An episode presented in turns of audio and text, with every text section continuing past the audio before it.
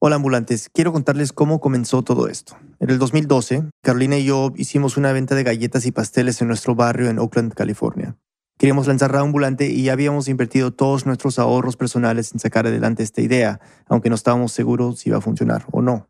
Sin el apoyo de nuestra comunidad en esa venta de galletas o en la campaña de Kickstarter que le siguió, Radio Ambulante simplemente no existiría. Hace ocho años ustedes confiaron en nosotros y no nos hemos olvidado de esa generosidad.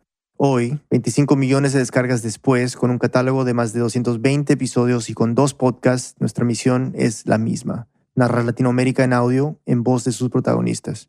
Pero somos parte de una industria vulnerable y todos los días oímos de medios que apagan las luces y de colegas que se quedan sin trabajo.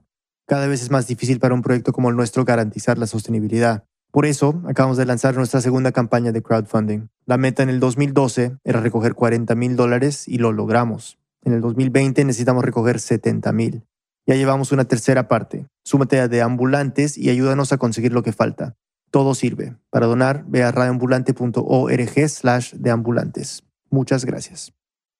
Antes de comenzar el episodio, quiero advertirle a los oyentes que esta historia contiene descripciones gráficas de violencia y abuso sexual. Bienvenidos a Radio Ambulante desde NPR. Soy Daniel Alarcón. Hoy regresamos a nuestros archivos a una historia que publicamos originalmente en el 2017. Es la historia de Rosa Julia, y para ella todo comienza en el estado de Guerrero, México, en un pueblo perdido de la sierra. Está hermoso, está en la Costa Grande, sierra arriba, vuelan pájaros de colores, la montaña está hacia arriba y el mar abajo.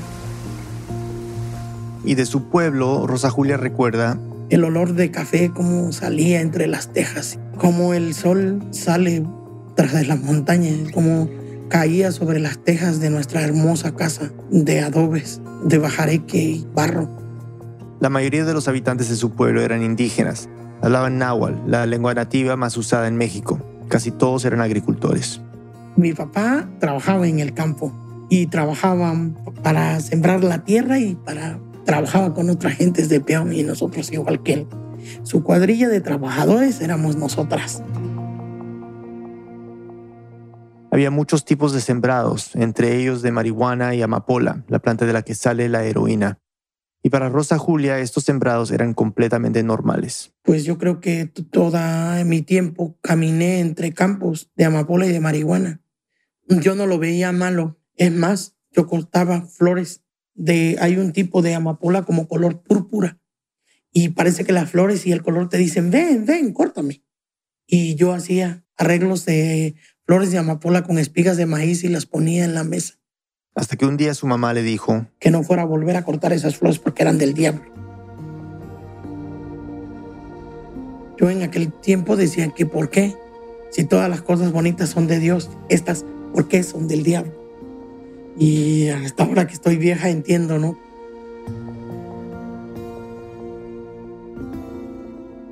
Y es que la industria de la heroína en esa época no era como ahora. Rosa Julia tuvo la mala suerte de crecer en Guerrero a mediados de los años 60, justo cuando se estaba formalizando, cuando empezaba el primer boom de consumo de heroína en Estados Unidos. De pronto, casi de un día para otro, había mercado y dinero, mucho dinero. Y el cultivo de amapola en pueblos como el de Rosa Julia cambió todo.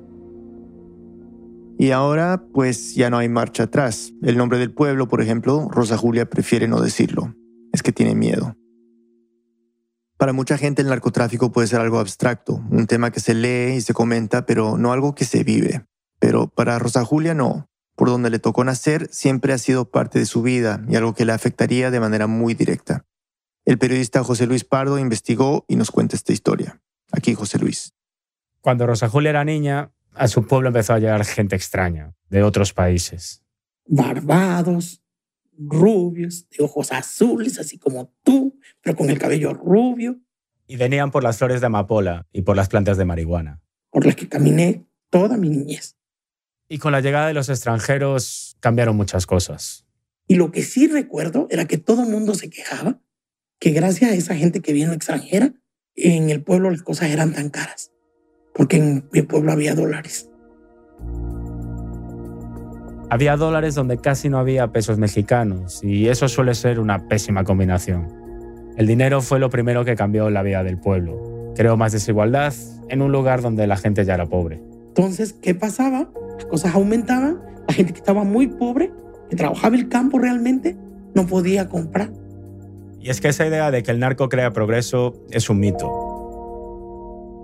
Para que se haga una idea, el Chapo Guzmán es de un municipio que se llama Badiraguato, pero Badiraguato sigue siendo uno de los municipios más pobres de Sinaloa, porque claro, esos dólares de la droga no son para todos. Entonces se empezó a crear un pueblo de dos velocidades, y empezó una época en que... Pues que todavía era, no, de, no había muertes, solamente había historias alrededor y un velo de misterio pero eran muy respetuosos, no iban a matar a nadie.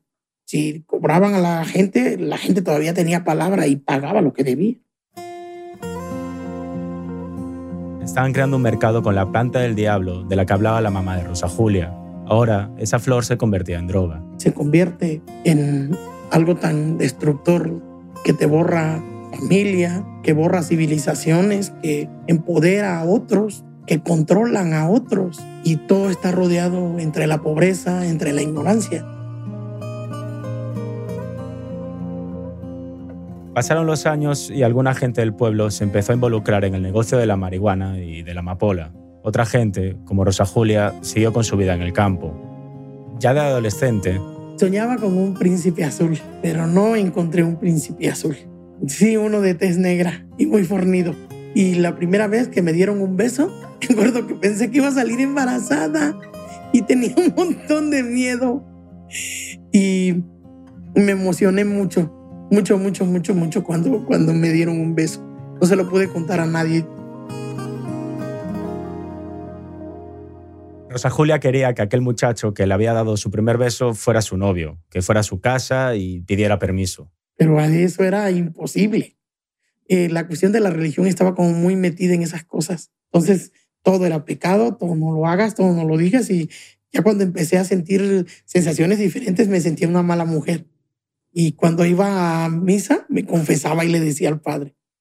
Entre su primer y su segundo beso, todo siguió más o menos igual. La culpa, la familia estricta, el campo. Seguí soñando, soñaba con aprender a leer y escribir, soñaba con leer libros, soñaba con ser escultora. Pero en su pueblo no había escuela primaria y sus papás tampoco sabían mucho.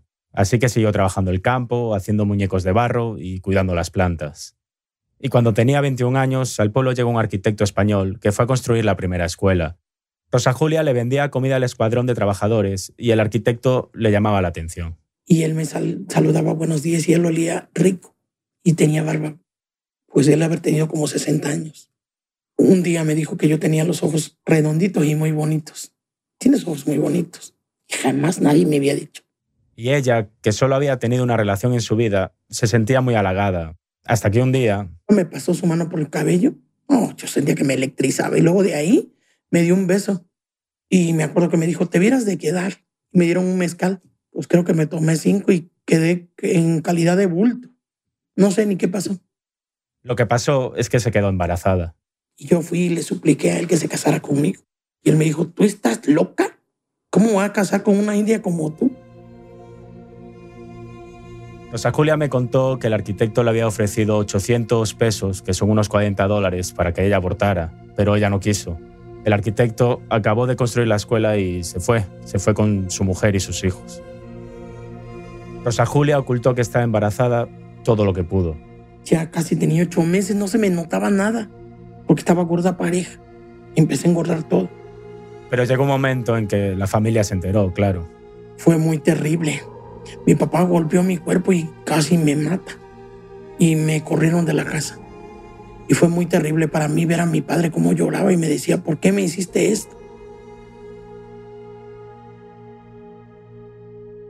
Le tocó irse a vivir con sus padrinos, que vivían también en la sierra, pero en otra comunidad relativamente cercana. La mayoría de la gente del pueblo la rechazó, hasta el cura que no le daba la bendición. Pero poco tiempo después nació Karen Yolochin Leiva. Cuando tu cadera se abre y el última contracción, escuchas cómo truena y cruje en tus huesos. Y escuchas después el llanto de tu hijo. Es un, algo tan sublime, no te lo sé describir. Yo creo que fue lo más maravilloso que me ha pasado en mi vida.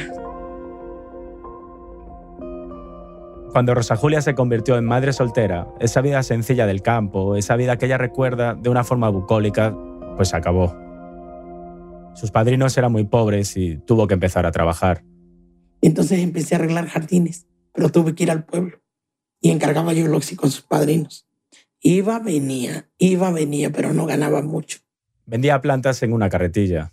Alcanzaba para comprar petróleo y ponerle a los candiles para eh, alumbrarnos, para medio comer, para comprar pocas cosas, no mucho. Después de un tiempo de haber tenido a Yolotzin, como tres o cuatro años, Rosa Julia volvió donde sus papás. Seguía rebuscándose la vida e intentó trabajar en una zona hotelera de Guerrero, arreglando jardines, pero le negaron el trabajo porque no sabía ni leer ni escribir. Ese día le dije a mi madre que no había podido conseguir el trabajo y pues tenía mucho miedo. Mi mamá dijo, pues a ver qué le haces. Lava casas. A ver qué haces porque tu hija se va a morir de hambre.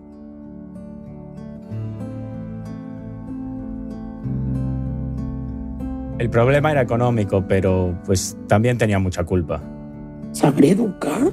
¿Por qué traje hijos al mundo si no siquiera tengo comida para mí? Voy a tener que llenarle la mamila de café para que no pida comida. Entonces se me hacía terrible ver las manitas de Yoloxi, su carita, su vocecita.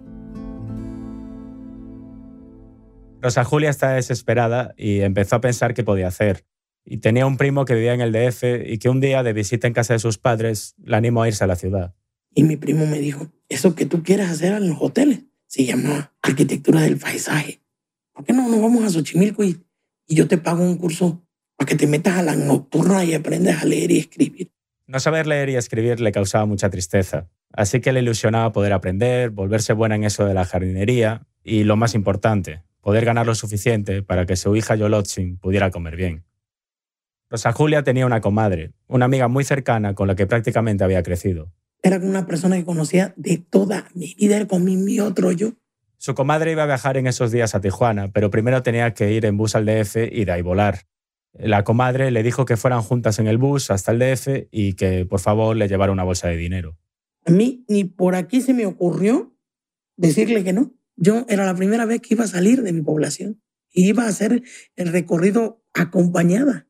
Ese era mi regalo para mí. La idea de viajar acompañada al DF, de irse para la ciudad un tiempo y prepararse y poderle dar una mejor vida a su hija la ilusionó. Era 1992, Rosa Julia tenía 24 años y Yolotzin tenía 5. Logró convencer a sus padres de que se encargaran de la niña y pues decidió irse. Recuerdo como si fuera hoy mi madre y a mi hija la orilla del camino con su mano así, moviendo sus manos, enseñar de despedida. Rosa Julia se subió al bus con su comadre rumbo a la capital. Quizás su último momento de asombro y de felicidad durante mucho tiempo fue ver el DF desde la ventana.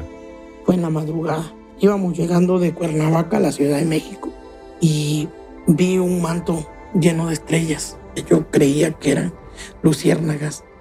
Yo me acuerdo que le dije a mi comadre, comadre, mire, ¿cómo hay luciérnagas? Comadre, ¿cuál luciérnagas? Son las luces de la ciudad, ya vamos llegando habían acordado con su primo que él la iba a recoger a la terminal y cuando llegó estaba llena de gente. Él además le había pedido que llevara cinco cajas de mango para vender. Yo parada con mis cinco cajas de mango manilas ahí, mi, mi bolsita donde le venía ayudando a mi comadre con el dinero, mi muda de ropa, un cepillo de dientes y mi credencial de lector ahí, en mi morrala. Pero empezaron a pasar los minutos y las horas y nada, que el primo no aparecía. Se hizo bien tarde yo tenía un montón de miedo porque no me iban a encontrar, pero tampoco habían llegado y pensando que se habían equivocado de día, que no, no sé qué, qué, qué tanto pasaba por mi cabeza. Después se enteró de que su primo no pudo llegar a tiempo porque se le había estropeado el carro. Pero como Rosa Julia no tenía ni siquiera la dirección ni el teléfono de su primo, su comadre le dijo que no la podía dejar ahí. Y ella le propuso algo. Que se fueran juntas en avión a Tijuana. Y Rosa Julia, sin saber qué hacer, pues aceptó. En solo unas horas había visto la ciudad por primera vez y ahora iba a volar. Llegaron al aeropuerto y Rosa Julia estaba deslumbrada, viendo todo eso por primera vez, cuando oye una voz. Judicial Federal, párese señora. Nunca pensé que era mía la que le hablaba. Pero sí. Rosa Julia se volteó a mirar a su comadre, que estaba subiendo apurada unas escaleras eléctricas. Su comadre le gritó. Comadre, Pongan las cosas ahí, ahí las van a revisar. Acá la esperamos, comadre. Una oficial le dijo, ¿qué trae señora? Yo me le quedo viendo y le dije, dinero. Y la persona me dice, ¿por qué no declaró sus valores? Yo le dije, ¿cuáles valores? Pues el dinero. Ah, pues porque el dinero no es mío, es de ellos. Y en el momento de poner las cosas en el piso, la oficial la toca. Y aunque esto parece un detalle, no lo es. Tiene que ver con su niñez y con cómo la criaron. En Guerrero las cosas son como muy fuertes. Las mamás te mandarán dando un abrazo o que te vayan a andar besando. ¿Cuándo crees? Ya te hacen rudo. Hay un chamaquito se cae y le dan su chingadazo y le dicen, párese, cabrón. Te lo chingas porque se cayó por pendejo, ¿no?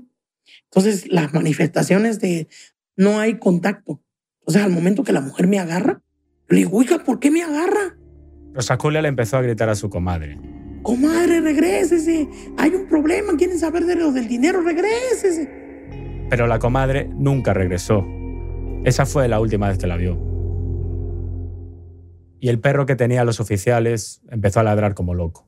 Y el hombre me dijo, señora, usted no trae dinero. Mi perro está entrenado para encontrar droga y mire cómo está. La comadre le había metido heroína en la bolsa. Desde ese momento todo ocurrió muy rápido. Rosa Julia no entendía bien lo que le estaba pasando, como si todo eso fuera un error. La llevaron a la comandancia del aeropuerto y ahí un policía le dijo: La droga que traías es el extracto de la bellota de amapola. Si supieras, India Musti, ¿cuánto tiempo te vas a quedar por esto? Y Rosa Julia recordó. Como decía mi madre, que eran flores del diablo. Y ahora entendí por qué eran flores del diablo. Pero era demasiado tarde. Cuando volvamos, lejos de su pueblo natal, Rosa Julia comienza una nueva vida que no se parece en nada a lo que se había imaginado. Este mensaje viene de un patrocinador de NPR, Sprouts Farmers Market. Toma lo bueno del otoño en Sprouts Farmers Market, donde encontrarás coloridas calabazas para pintar, decorar y mejor aún para comer. Tenemos sabores selectos de otoño, como deliciosas galletas y cereales de calabaza, sidra con especias de cosecha y mucho más. Además, ahora puedes pedir tus productos a domicilio o recogerlos en la tienda, y el servicio de tu primer pedido será gratis. Visita ya tu Sprouts Farmers Market local, Sprouts, donde crece lo bueno. En Fresh Air de NPR, Terry Gross realiza entrevistas largas con los periodistas que cuentan las grandes historias del momento y con los autores, músicos y cineastas detrás de lo mejor de la cultura pop. Así que escucha y suscríbete. Este podcast y el siguiente mensaje son patrocinados por The Land I Trust, un podcast de Sierra Club que presenta a personas compartiendo sus experiencias en torno a temas ambientales y de justicia. Esta temporada nos trae historias únicas sobre transición energética y transformación comunitaria en medio del creciente movimiento por la justicia ambiental, racial y climática. Escucha la cuarta temporada de The Land I Trust en el sitio sc.org, en Apple Podcasts o donde sea que escuches tus podcasts. Mientras dormías, un montón de noticias estaban pasando alrededor del mundo. Up First es el podcast de NPR que te mantiene informado sobre los grandes acontecimientos en un corto tiempo. Comparte 10 minutos de tu día con Up First desde NPR de lunes a viernes. Antes de la pausa vimos cómo Rosa Julia terminó arrestada por cargar heroína el mismo día que había dejado su estado por primera vez. Iba a viajar de la Ciudad de México a Tijuana en avión y en el mismo aeropuerto la detuvieron. Y bueno, las tumbas y las cárceles de México están llenas de personas como ella, gente que representa el eslabón más débil de la cadena del narco, gente anónima. José Luis Pardo nos sigue contando. En la comandancia del aeropuerto no la dejaban en paz. Le preguntaban quién era el jefe de la banda, dónde estaba el laboratorio, dónde estaban situados. Pero Rosa Julia, claro, no sabía de qué le hablaban. Solo les podía decir la verdad, que su comadre la había engañado. Yo no podía creer que mi comadre hubiera hecho eso porque yo sabía que pues, era de ella, ¿no? Yo creo que la cárcel más grande que yo pude tener fue el odio. Solo después se enteraría. Que mi comadre y mi compadre eran compiladores de uno de los cárteles. Los agentes le dijeron que podía llamar a alguien, pero Rosa Julia no sabía cómo hacerlo. No sabía cómo. En la sierra no había teléfono. Tenían que bajar a la caseta del pueblo esperar dos o tres días. Nunca me comuniqué con ellos. Desde que la detuvieron en el aeropuerto hasta que la encerraron en la cárcel pasaron varios días. Primero la entregaron a los militares porque sospechaban que Rosa Julia trabajaba para dos generales del ejército involucrados en el narcotráfico. Ahí. Me liaron las manos, me liaron los pies y me liaron los ojos. supe por su radio que íbamos llegando al campo militar número uno. Hombre, a mí ahí me daban un chingadazo y no me encontraban para darme el otro. Rosa Julia no sabe exactamente cuántos días estuvo en el campo militar, pero lo que sí sabe es que todo el tiempo estuvo con los ojos vendados. Yo creo que de 15 días que estuve ahí, he haber estado sobria como unos, no sé, como unos 7, 6. Todo el tiempo me la pasaba desmayada. Hace dos años, la ONU dijo que la tortura era una práctica generalizada entre todas las fuerzas de seguridad de México. Y eso se ha agravado con la guerra contra el narcotráfico. Pero viene de viejo. Yo creo que me quemaban con los encendedores de sus carros porque mis quemaduras son como muy redondas. Me ponían una bolsa en la cabeza y querías jalar aire y la bolsa se te pega. Era como un como bulto, ¿no? Con excremento pegado, sangre seca entre la realidad y entre el, el miedo, y era un miedo que no te lo sé explicar. Después de varios días, los militares se convencieron finalmente de que no conocía a aquellos generales y la entregaron a la PGR, la Procuraduría General de Justicia. Y ahí había un agente que le decían el lobo. Y si en el ejército las cosas fueron difíciles, no, hombre, con el lobo las cosas fueron terriblemente difíciles. El lobo era un tipo alto, de bigote, rubio. Tenía acento del norte de México. Tenía botas picudas, con, casquillos de, metal, no sé. Me pegaba terrible en este hueso del, de aquí, la espinilla. Feo, feo, feo, feo, feo, Me preguntaba todas las mismas preguntas. ¿Y se acuerda que le dijo? Ay, India Musia, que estos con su entrenamiento en el Golfo Pérsico no te han hecho hablar, que, que, que no has querido comer. ¿Sabías que después de coger de hambre te voy a dar una acogida que no vas a olvidar y vas a pedir de comer. Y conmigo hasta los mudos hablan, aunque sea señas. Yo me acuerdo que le decía a Dios, por favor, por favor, que me muera, que me muera. Al final, después de días de tortura y violación, el lobo le trajo un documento y Rosa Julia firmó su confesión. Bueno, firmar es un decir, porque lo que hizo es poner la huella. Ella todavía no sabía ni leer ni escribir. En solo unas semanas había pasado de su vida sencilla en la sierra a una celda con un solo retrete para 25 reclusas. Rosa Julia tenía 28 años, apenas hablaba español y todavía no entendía su nueva vida. Todo el mundo ahí fumaba, se inyectaba, se besaban. Yo sentía que estaba en un mundo que no, que sentía que no era una mala persona yo, para que me tuvieran como perro ahí. Y además estaba realmente sola. Al menos se consolaba pensando que su familia no sabía que estaba en la cárcel. Pero la noticia de su arresto sí llegó a Guerrero. Aquí está su hija Yolotzin. En esa época tenía seis años. El hermano de mi mamá estaba una vez envolviendo una papaya con un periódico. Y ahí, entre las páginas del diario... Yo vi la foto de mi mamá. En un artículo que detallaba el arresto. Entonces mi hija le grita a mi hermano, Hugo, Hugo, mi mami Juli. Le contaron la noticia al papá de Rosa Julia. Julia está presa en el reclusorio norte por marihuanera. Los adultos se pusieron a hablar y Yolotzin se asomaba curiosa, ansiosa, tratando de entender qué le había pasado a su mamá. Empezaron a hablar de ministerios públicos, empezaron a hablar de una serie de cosas que eh, la, única referencia que tenía yo aparte de, de, lo inmediato era como las telenovelas, ¿no? De la abuelita viendo la telenovela. Entonces siempre que hablaban de eso significaba cárcel. Fue donde me di cuenta que, que no iba a regresar. Rosa Julia solo podía tratar de adaptarse a la cárcel y a las otras reclusas. Yo creo que lo que me ayudó mucho fue llegar tan torturada. Se dieron cuenta que no hablaba, que estaba torturada, y lo único que les decía era que me metieran debajo de la regadera, les hacía años. Durante mucho tiempo me bañaba y me bañaba y me bañaba. Después de unos días se concentró en limpiar. Me iba a lavar baños donde estaban llenos de popos por todos lados y yo los dejaba impecables. Me estaba trabajando. Trabajaba aquí, trabajaba allá para cansarme y poderme dormir, porque ellas se la pasaban todo el tiempo drogándose día y noche, día y noche.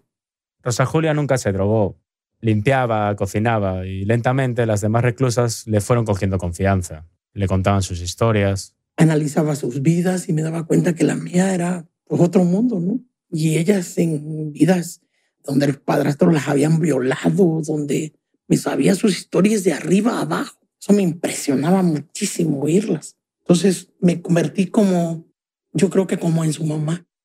Casi un año después de entrar a esa cárcel, tuvo finalmente su juicio. Durante el proceso judicial, Rosa Julia escuchó una y otra vez cómo los que administraban su caso hablaban mal de ella. Oyó que dijeron, por ejemplo, esa vieja pendeja dejó a sus hijos. Entonces fue cuando me di cuenta que era uno de los de la cuestión eh, más grave para mí del delito era haber nacido mujer en este país y haber caído a la cárcel. Rosa Julia dice que le impactó muchísimo, pero que no le sorprendió tanto. Porque nací en una en un lugar donde las mujeres no valen mucho, donde te venden, donde este, donde tienes que estar callado y obedecer a tu marido y que tu marido cuando te casas es como si tuvieras un sello aquí que diga vaca quintada y si no tienes apellido no vale. Como si necesitáramos pruebas del trato diferente que reciben los hombres y las mujeres en el sistema judicial, me cuenta que ese día había como ocho personas en el juzgado. De las cuales sentencian a las puras mujeres y dejan ir a los hombres. Y es verdad, el día que Rosa Julia apareció ante la corte, hubo varios hombres también, que tenían diferentes casos, y casi todos salieron libres. Pero ella no. A ella la sentenciaron a 25 años de cárcel.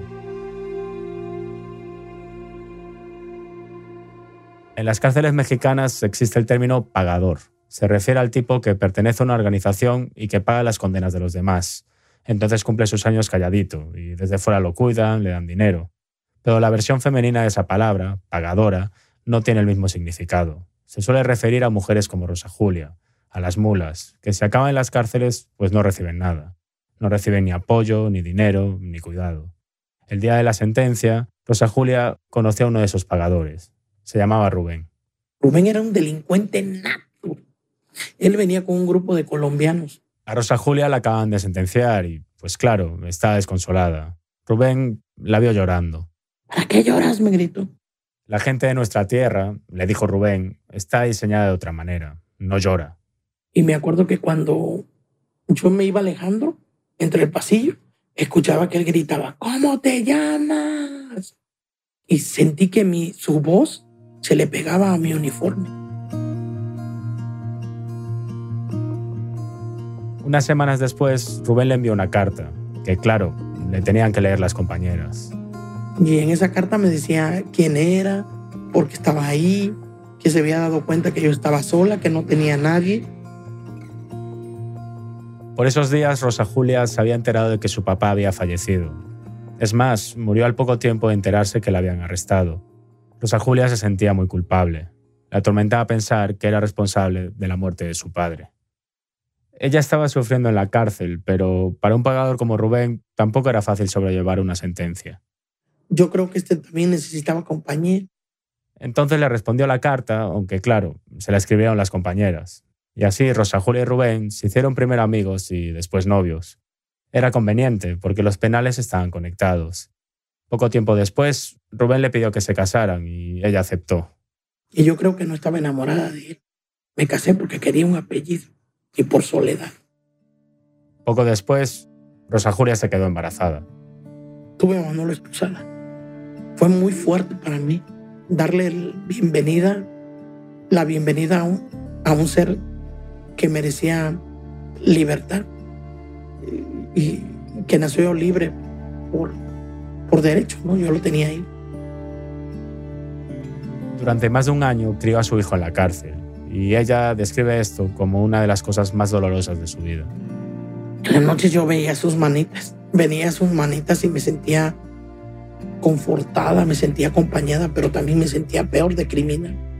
Porque, porque él eh, no era libre, vivía conmigo, no conocía las jirafas, no conocía los zoológicos, no conocía nada, porque estaba encerrado. Y al final tomó una de las decisiones más complicadas de su vida. Decidió que Manolo viviera fuera con sus primos y les cedió la custodia. Sentí que nunca he vuelto a ser la misma. Rubén no la perdonó por alejarlo de su hijo. Él quería una familia grande, así como las tradicionales de Guerrero. Pero Rosa Julia ya no quería más hijos. Se empezaron a distanciar. Además, Rosa Julia también tenía mucho miedo porque Rubén seguía envuelto en el narcotráfico. Ella ya había sufrido las consecuencias y lo que menos quería es que sus hijos tuvieran algún contacto con ese mundo. Se dedicó a ella misma, a estudiar. Hizo la primaria, aprendió a leer y la primera palabra que escribió fue oso. Para ella fue un golpe. Que yo lo que me cantaba la osa y la osita. El oso y el osito se fueron a pasear. Una canción de, de niños. El oso va adelante y el osito va detrás. Y me cantaba esa canción, entonces yo siempre recordaba a ella como que yo era la osa y ella era la osita. Entonces la primera palabra que escribí fue la palabra oso. Rubén cumplió su condena y cuando estaba fuera le escribió otra carta, en la que le decía que había regresado con su antigua novia. Así que otra vez Rosa Julia se quedó sola en la cárcel, sin hijo, sin marido. Y yo no aguanté el dolor. El día que recibió la carta, la rompió en pedacitos. La he hecho una licuadora, le pongo agua, le pongo cebolla allá y me la tragué. Estuve en la enfermería como cinco días. Pero la historia de Rosa Julia no termina en la cárcel. Yo la visité en su departamento en la Ciudad de México que es un modesto hogar de una sola habitación. Logró salir con la ayuda de un abogado que argumentó que como era víctima de tortura, le deberían reducir la sentencia. Y fue así. El 20 de junio de 2005, después de más de 12 años de estar encerrada, Rosa Julia salió en libertad. Se acuerda del día que salió. Sentía que el aire me lastimaba en los oídos, que me entraba mucho aire por la nariz, sentía que el ruido de la calle me, me estaba lloviendo y la lluvia me molestaba en los oídos, era demasiado aire para mis pulmones, este, no me sabía pasar las calles, sentía que todo el mundo me veía. No, no, no, no, fue muy fuerte, mucho, muy fuerte el primer día en la calle. Sin embargo, se acostumbró y así comenzó la tercera vida de Rosa Julia. Desde entonces se ha dedicado a cerrar lo que ella llama los círculos de su vida. Hoy visita las cárceles como funcionaria y junto con su pareja, Jorge Correa, da cursos de teatro y charlas a algunos de los criminales más famosos de México. Pero lo más importante que ha hecho es reconciliarse con Yolotzin. Cuando salió, una de las primeras cosas que hizo fue regresar a su pueblo para ir por su hija. La niña que había dejado de 5 años ahora iba a cumplir 17. No fue fácil, cuando me conocía me decía señora y me tenía miedo. Yolotzin era una adolescente callada y buena estudiante que preparaba su ingreso a la universidad. Las dos se mudaron al DF, al departamento de una hermana de Rosa Julia, y poco a poco se fueron familiarizando. Y empezamos a conocernos, a reconquistarnos, a querernos. Nos hemos eh, dado cuenta que tenemos muchos gustos en común, platicamos, ella me enseña cosas, yo le enseño cosas a ella, o sea, es una convivencia realmente como, como de amistad. O sea. Vivieron juntas casi nueve años, hasta hace unos meses que Yolochin se fue a vivir sola. A veces siento que mi mamá es demasiado mágica para tener una vida ordinaria. Y para estar en paz le queda Manolo, pero no va a ser fácil reparar esa relación. Manolo vive con mis primos, vive una vida feliz, es un chico que toca el violín, chico que estudia la preparatoria, tiene 18 años, un chico exitoso, juega fútbol, no, no, no hay, sí hay una relación, pero hay, hay como muchas cosas todavía. Con el que siento estoy en deuda es con Manolo, porque Manolo vivió conmigo algo muy difícil y siento que le quite la libertad. Arreglar esa relación. Ese va a ser mi último ciclo.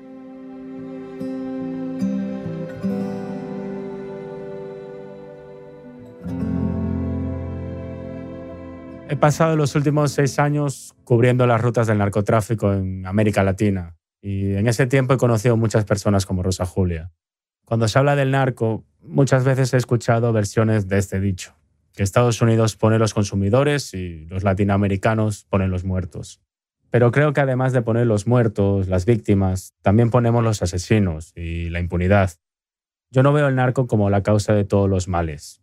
Lo veo más como un fenómeno que ha potenciado todos nuestros males, la desigualdad, la violencia, la corrupción. En México y el resto de América Latina hay muchas personas como Rosa Julia, a las que el narco les ha arrebatado lo poco que tenían.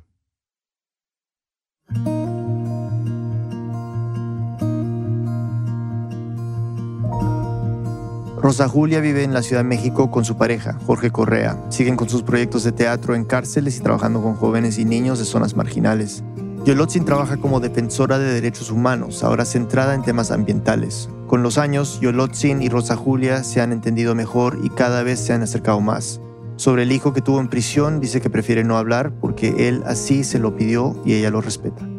José Luis Pardo es director editorial y cofundador de Dromómanos, vive en la Ciudad de México. Este episodio fue editado por Camila Segura, Silvia Viñas y por mí. El diseño sonidos de Andrés Aspiri con música de Remy Lozano. El resto del equipo de Ambulante incluye a Paola Aleán, Lisette Arevalo, Jorge Caraballo, Aneris Casasus, Victoria Estrada, Xochil Fabián, Miranda Mazariegos, Barbara Sawhill, David Trujillo, Elsa Liliana Ulloa y Desiree Yepes. Fernanda Guzmán es nuestra pasante editorial, Carolina Guerrero es la CEO. Ambulante es un podcast de Ambulante Studios, se produce y se mezcla en el programa Hindenburg Pro. Ambulante cuenta las historias de América Latina, soy Daniel Alarcón, gracias por escuchar.